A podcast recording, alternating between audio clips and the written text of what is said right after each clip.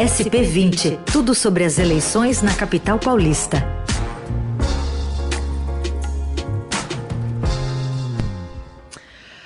SP20, a gente fala aqui sobre os rumos das campanhas né, da eleição aqui na capital paulista, dos candidatos rumo à prefeitura da cidade. Hoje conosco, Adriana Ferraz, repórter de política do Estadão. Tudo bem, Adri? Bom dia.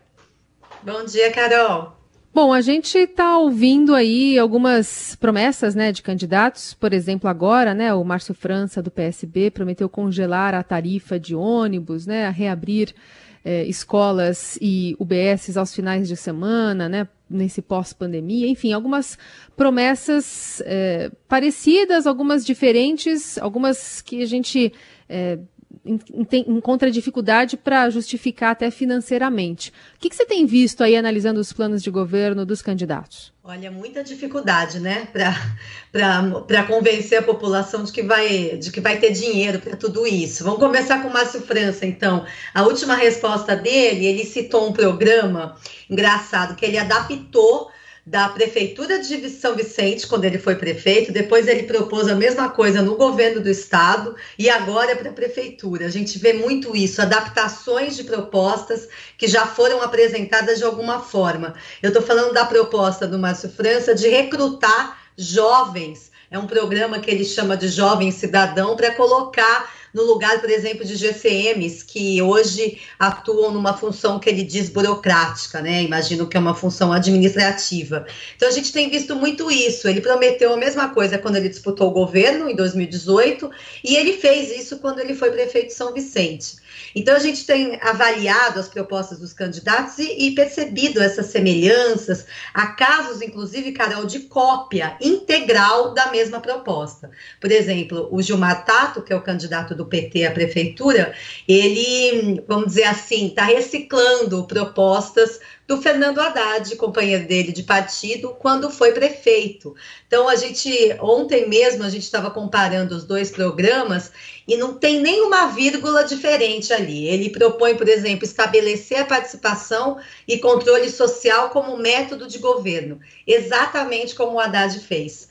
Então, esses planos de governo, eles deveriam ser individualizados, né? Cada um deveria ter o seu, ou ao menos mostrar que está recuperando uma proposta já feita. Adri, além do Ctrl-C, Ctrl-V, você está monitorando também o, as metas mesmo, tem um monitor de metas, né, que o Estadão está acompanhando.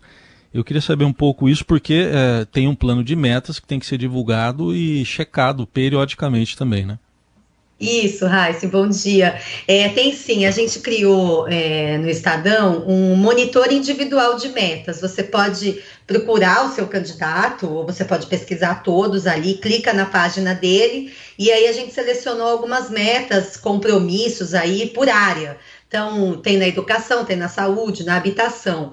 E, e, a gente percebe assim que esse, esse plano de governo que os candidatos são obrigados a apresentar à justiça para ter o registro da candidatura, muitos fazem assim só como uma obrigação mesmo, sabe? Só para passar pelaquela regra. E não deveria ser, porque se caso é, quem vencer essa eleição, até o dia 30 de março, 90 dias depois da posse, ele vai ser obrigado, por uma lei municipal, a apresentar o seu plano de metas. Aí sim, o plano de metas do seu governo. E a lei diz que ele tem que ser baseado nesse plano de governo entregue à justiça. Então, eles deveriam, no mínimo, caprichar mais. A gente vê coisas assim, além da tarifa zero, eu fico escutando as pessoas falarem como se fosse uma coisa fácil, né? A gente vai bater esse ano 5 bi quase de subsídio ao sistema de ônibus. Então, não sei, os caras acham que vão tirar dinheiro, né? Os candidatos acham que vão tirar dinheiro. É, esse auxílio paulistano ou renda mínima também, como muitos estão propondo, também é um gasto permanente, né? Que exige ali uma rubrica do orçamento fixa, né? Garantia de que vai ter dinheiro todo ano. Então, não adianta, a gente sempre, sempre chama atenção em época eleitoral, mas todo candidato, ou a maioria deles, vem com propostas que a gente não sabe como, como poderão sair, né, do ponto de vista financeiro mesmo. Tá aí, Adriana Ferraz na coluna SP20, que volta amanhã também neste horário. Obrigado, Adri. Até mais. Obrigada, bom dia.